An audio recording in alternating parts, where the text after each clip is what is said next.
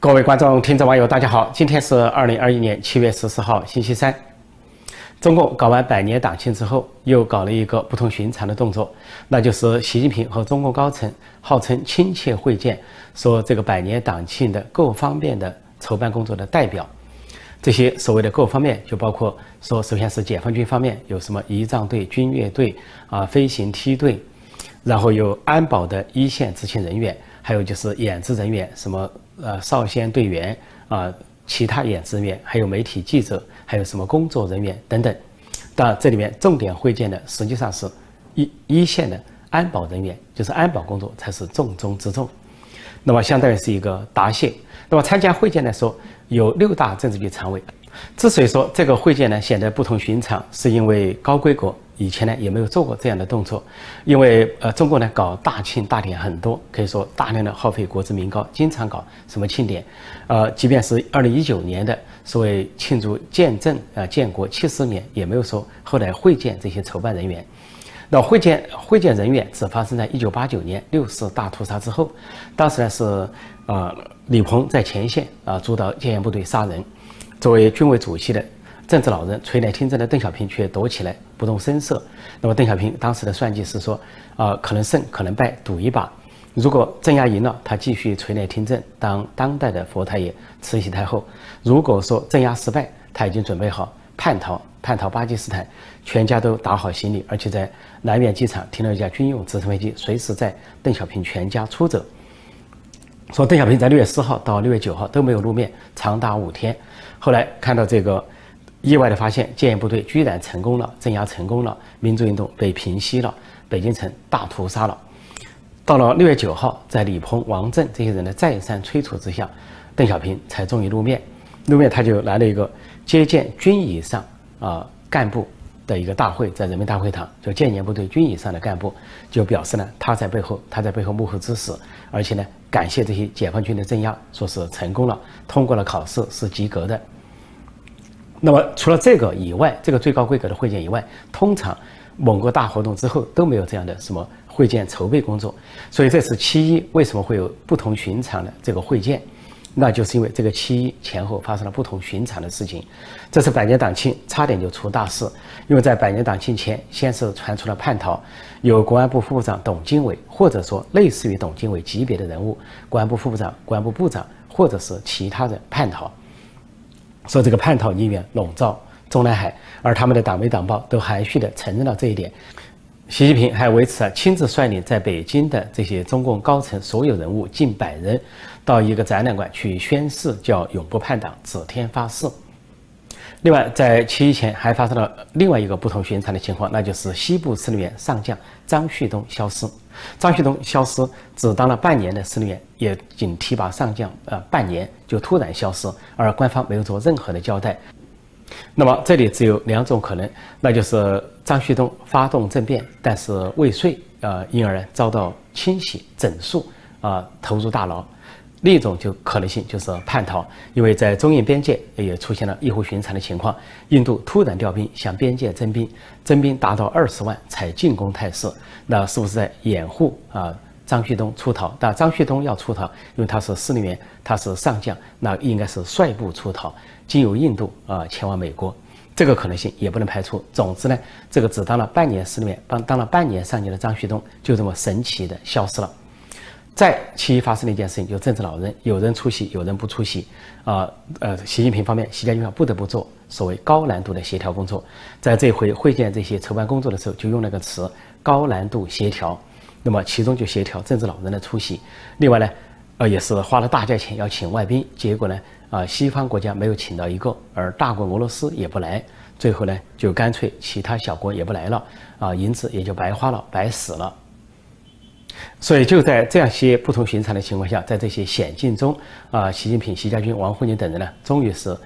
度过了这一劫，度过了这个难关，度过了七一百年大庆这个难关。因此呢，在之后七月十三号，他们觉得有必要去奖赏一下这些人，会见这些人，尤其一线的安保人员。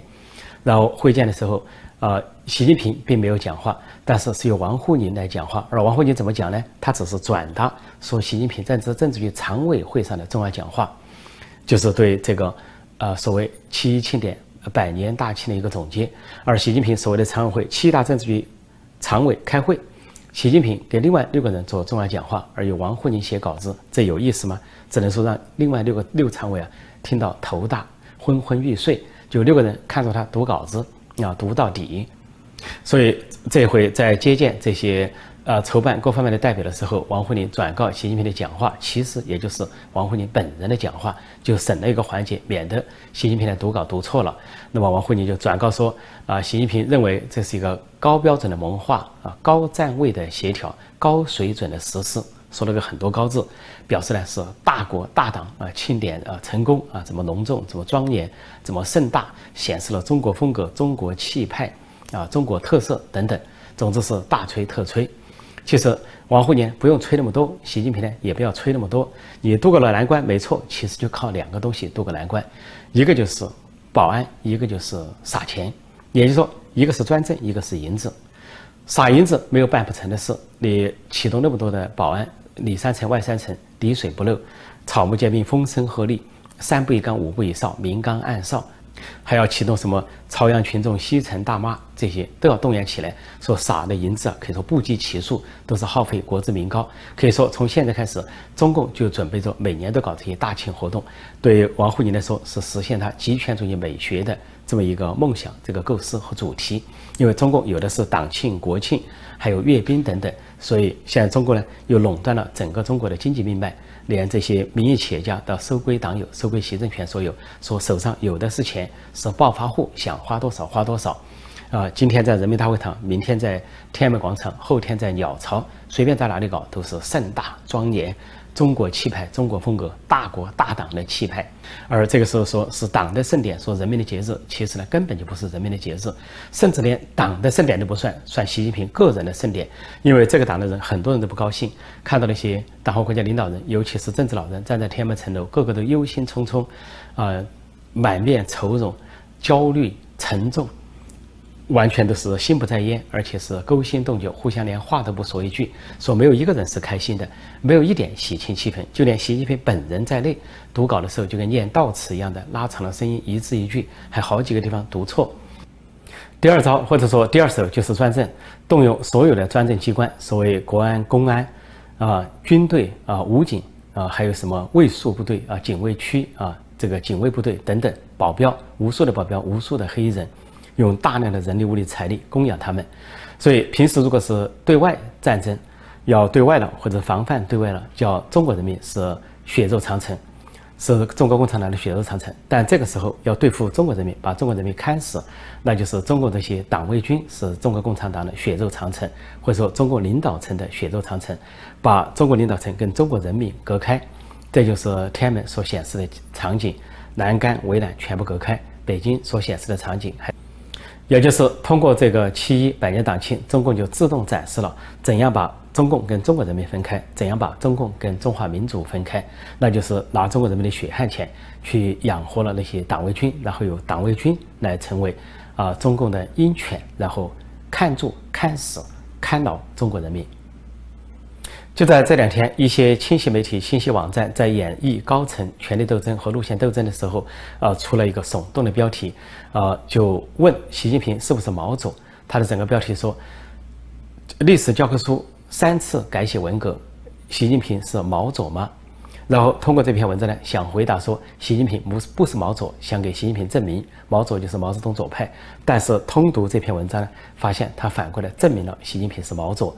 啊，这篇文章是说，在最近三年啊，中共是三次改写文革，就是通过高中历史教科书，分二零一八年版、二零一九年版、二零二零年版。那么二零一八年版呢，说是突然大幅度的改动，在把一九八一年啊，邓小平、胡耀邦、赵紫阳主持通过的一个关于建国以来若干历史问题的决议，对文革的定性做了大幅度的改动。当时的改动是，呃，当时的说法是十年文革，十年浩劫，而是毛泽东晚年犯的严重错误。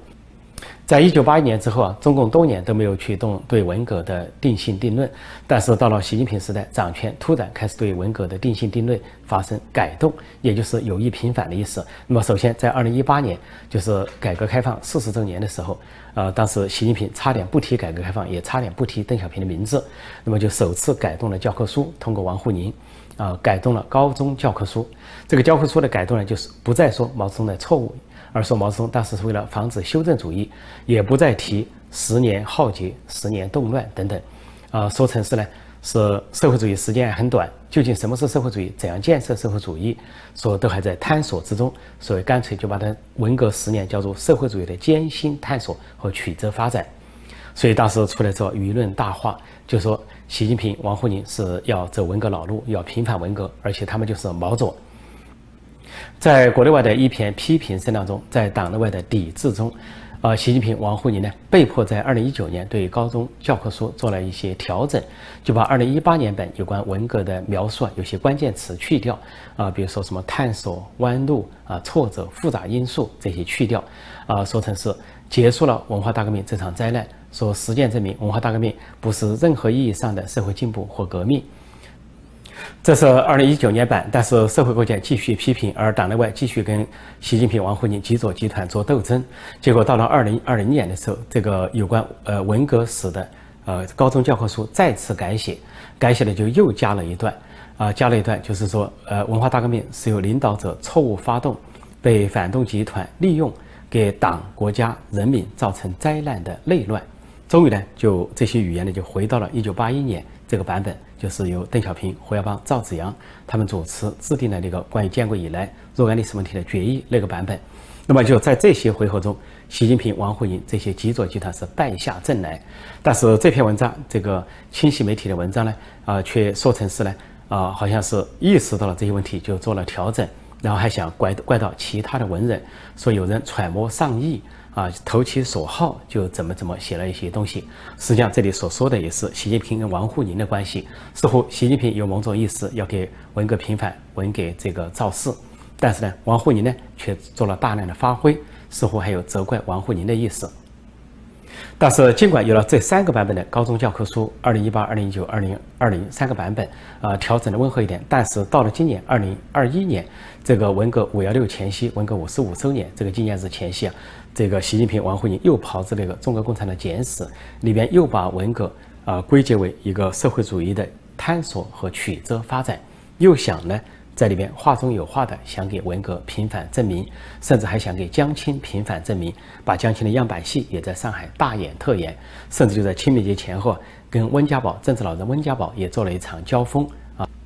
清晰媒体的这篇文章说，问习近平是不是毛左，最后得出结论说，习近平并不是毛左，说只是为了把什么他前三十年跟二十后三十年相统一，要维护共产党的合法性。其实他就不这么做，不去给文革证明，不去给江青毛泽东证明。其实共产党他们自己作为就是在维护他们所谓的合法性。很多人都说，邓小平的改革开放就是为了挽救共产党，要维持共产党的合法性。因为毛泽东时代完全是破坏，完全是。屠杀，还有把呃千百万人活活饿死。到邓小平时代搞改革开放，松绑，让人让人民呢通过辛勤劳动，还有利用外资外贸能够富起来，那么就算是挽回一下共产党的所谓合法性。所以习近平这么做是多此一举，其实反映的就是他要开历史倒车，要走回头路，回到文革，回到毛时代。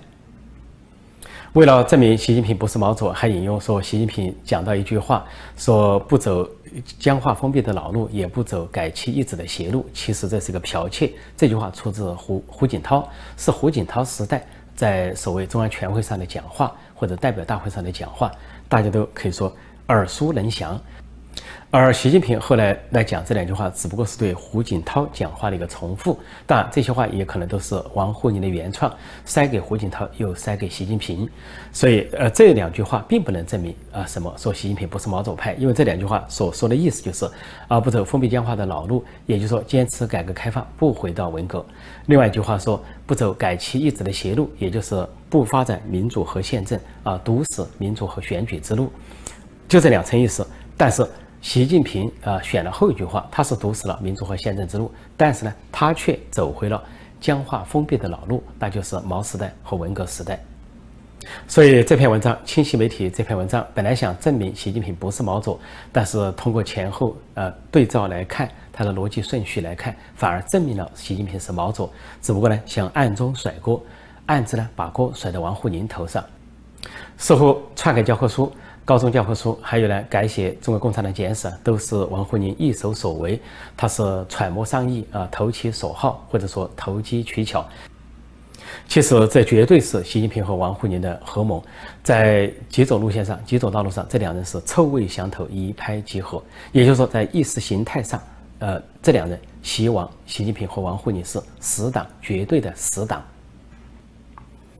说到习近平和王沪宁合谋接走路线，在七一前后，就是百年党庆前后，这两人还合谋了一件事情，就是开始大捧特捧当年的美国记者埃德加·希洛，呃，斯洛，因为他写了一本书《红星照耀中国》，上世纪三十年代，说是中国共产党被外界所了所了解而一炮而红，那么中国呢，就是外交系统。到处下令，甚至由外交部长王毅亲自去催促，要西方更多的西方人、西方记者扮演爱德加·斯洛，说要正面的书写中共今天的红色中国。甚至现在果然就非常离谱的，在西方媒体上，在海外突然涌现了各种语种的说西方的网红，突然成了网红来这个捧台中共，为新疆的呃中共的新疆集中营辩护，为中国的啊砸烂香港、砸烂一国两制辩护，说现在的中国如何的发展，说这些西方网红说的话让人瞠目结舌，说比这些啊中国的那些网红啊中国的国内的一些网红还要左还要离谱。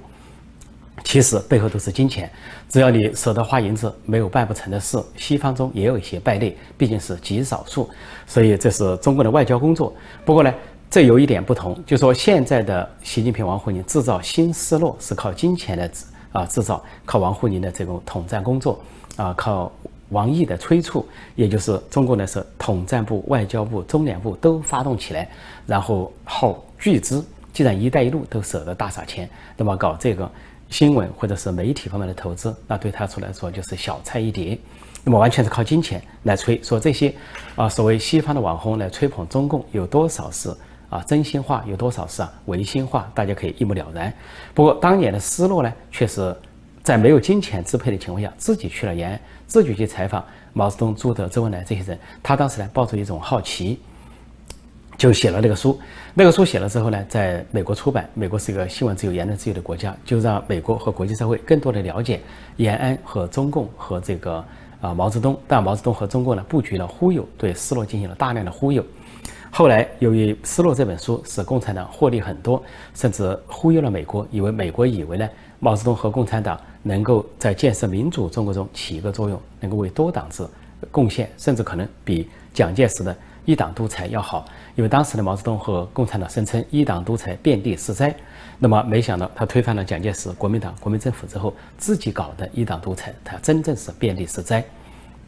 美国被忽悠了，失去了中国，啊，失去了中华民国。但是斯诺呢，被忽悠利用的更惨，但是斯诺利用到最后也逐渐清醒。啊，斯诺的夫人呢叫呃罗伊斯·斯诺，他就回忆说，呃，他跟这个斯诺在一九四九年结婚，他是一个演员，那么他呢就跟斯诺去中国访问，去中国访问说受到了帝王般的待遇，说是周恩来陪同他们看打乒乓球，而孙中山的遗孀就夫人啊宋庆龄陪他们晚餐，而毛泽东还在天安门城楼上跟他们肩并肩站在一起，呃，看国庆表演。那是一九七零年，其实就在那一次一九七零年国庆的城楼上，当时的埃德加·斯洛就当面问了毛泽东一个问题：他对文化大革命不理解，为什么要这么天下大乱？毛泽东就告诉斯洛一句话，他说：“我是和尚打伞，无法无天。”这句话震惊了斯诺。斯诺毕竟是美国人，尽管他比较左啊，尽管他对中共呢有一定的同情，或者是被忽悠，但是这句话震惊了他。他看到这个人当面告诉他：“我是和尚打伞，无法无天，并不是延安窑洞里面假装忽悠他的那个人，还谈点民主啊，谈点美国的民主灯塔。”说当时斯诺呢就翻了低谷，但是斯诺在他们居住在瑞士，斯诺和他的夫人回到瑞士之后就病倒，病倒之后中国那边大阵仗，派了三名医生、四名护士，还有很多的药品去说抢救斯诺，啊，但是呢没有起到任何作用，斯诺呢在瑞士病逝，病逝之后，斯诺夫人就成了中国的座上宾。斯诺夫人每次到中国都坐的都是红旗牌轿车，都是有窗帘的那种很神秘的红旗牌轿车，而都是大阵仗，都是党和国家领导人来会见他。但是到了一九八九年，斯洛夫人就是罗伊斯·斯洛清醒了过来，就是六次一声枪响打碎了他的梦幻。他说，当他看到那些满脸血迹的呃人，那些尸体被抬走的时候，他心里充满了痛苦和震撼和愤怒，在当即就谴责了中国当局，并跟中国当局切割呃切开啊，从此呢分道扬镳。啊，再后来，他非常关注天安门死难者的家属啊，像丁子霖啊，天安门母亲，他多次写信给邓小平和。啊，朱镕基一边谴责他们那些暴行，同时呢告诫他们要善待这些死难者的家属，而且他说以失落之名，就爱德加失落之名，希望中共当局呢能够改弦易辙。但是中国当局当然是无动于衷，对斯洛夫人的待遇也就变了。斯洛夫人最后一次到中国是二零零零年，她想必把一笔捐款交给丁子霖，丁子霖十七岁的儿子死在天安门屠杀中，那么他见到丁子霖之后发现。不仅没有以前的那些高规格的待遇，一般的待遇都没有，而且前后左右都是大量的便衣跟踪监控他们，在他身边就二十多名便衣把他团团的看住。他跟丁子霖见面之后，丁子霖就愤怒地对这些监控的便衣说：“你们知道他是谁吗？他是爱德加·斯洛的夫人，他是中国的老朋友，你们怎么可以这样对待他们？”这就是中国共产党前后两副面孔。当斯洛夫人觉醒为人权挺身的时候，中共就把他视同陌路，而且是视同敌人。那么再之后呢？这回，中国有利用斯诺的名字，想来呃给上演一出新思路，写新的什么红星照耀中国，说发动这些西方的记者甚至网红收买来做这件事。但是失落家还有一个人，就是失落的女儿啊，艾迪加·失落跟罗伊斯·失落的女儿叫西恩·失落。那么他出来发声了，他在《纽约时报》撰文说，中共是滥用他父亲的名字。说他父亲并不是亲共，也不是因为什么信奉共产党。说他父亲完全是本着客观中立、探讨真相的这个角度去延安访问，去访问毛泽东和共产党。但是说他的父亲早就觉醒了啊，尤其在毛泽东发动文革之后，说他就愤怒地谴责了今天的中共，就是习近平、王沪宁当局还有王毅等人利用埃德加·斯洛的名字在国际上大做文章。他认为这是对他父亲的亵渎。他还说，他的父亲埃德加·斯洛一直就抵制对他作品的篡改、支配和利用，说不仅是针对蒋介石、针对斯大林、针对毛泽东都一样。说他的父亲本来要客观、中立、真实的报道，但是被这些独裁者所利用，因此呢，他感到愤怒。最后，埃埃德加·斯洛的女儿就是西蒙·斯洛，他说。那些支持中共打压记者的人，他们对我父亲的作品一无所知，他们根本不懂得我父亲作品的真正含义，他们只是想利用我父亲的作品来达到他们的政政治目的。但对于埃德加·斯诺的女儿西蒙·斯诺这番表态、这一番声明，中共在国内根本不做报道，也根本不敢做报道。好，今天我就暂时讲到这里，请新来的朋友点击订阅本频道“陈伯空纵论天下”，并按下小铃铛，以便及时收到节目通知。另外，也欢迎订阅陈伯空会员网站，那里有我的书籍连载、畅销书的文字连载和音频连载。另外，在希望之城有我的一个陈伯空会员频道，那里有我的每日问答或者是其他作品，也欢迎大家订阅。谢谢大家收看收听，再见。